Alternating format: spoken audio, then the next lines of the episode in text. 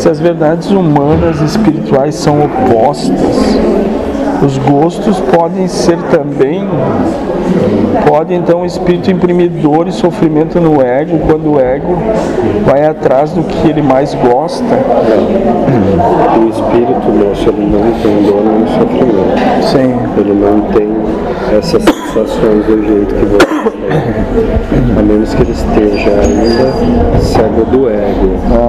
Que é o que acontece na maior parte das vezes quando o espírito passa da matéria, do plano carnal, humano, para o plano espiritual, tendo ainda o seu ego carnal muito aflorado em si.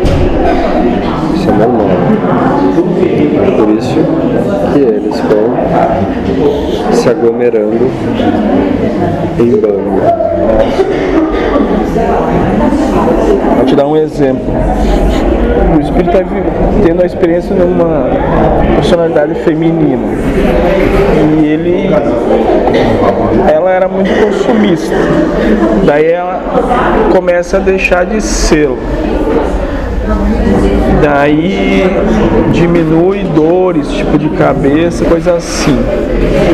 E o espírito talvez esteja feliz por ter vencido o ego. Mas se o ego começa a querer entrar naquele vício novamente, pode o espírito desencadear dor de cabeça no próprio ego para frear ele, para ele não cair de novo no vício?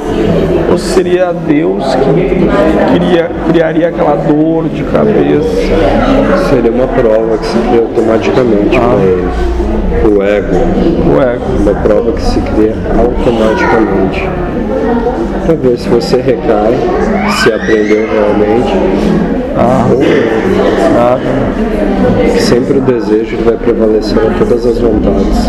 Somente quando o teu desejo de mudança for real e Sim. sincero, é que você realmente vai conseguir atingir uma mudança. Enquanto você recair naquilo que você julgava errado ser, é porque o seu desejo de mudança não foi sincero. E você estava com conformidade pela situação. Por exemplo, no seu exemplo, se o ego for consumista, sim. muito que provavelmente que tudo se encaminhará para que ele perca todos os bens e todas as formas de alimentar o vício. A partir desse momento ele vai viver a sua aprovação. Saindo desse consumismo que você falou e deixando de viver isso, os bens dele são retomados. E aí ele está submetido novamente à prova. Então ele vai ter um monte, depois vão tirar tudo, pra ver como ele se comporta, depois devolvem. Não é uma regra, né? Eles vão devolver e daí vão ver como se comporta. Perfeito. Vai tentar os extremos daquilo tudo. Sempre é o extremo. Ah, Isso se ele se julgar ruim, o espírito, quando eu falo de ele. sim, Porque o espírito escolhe as provas que tem que passar. sim. Ele escolhe porque ele tem dúvida em si naquilo. Senão não. Perfeito. Que ainda está preso.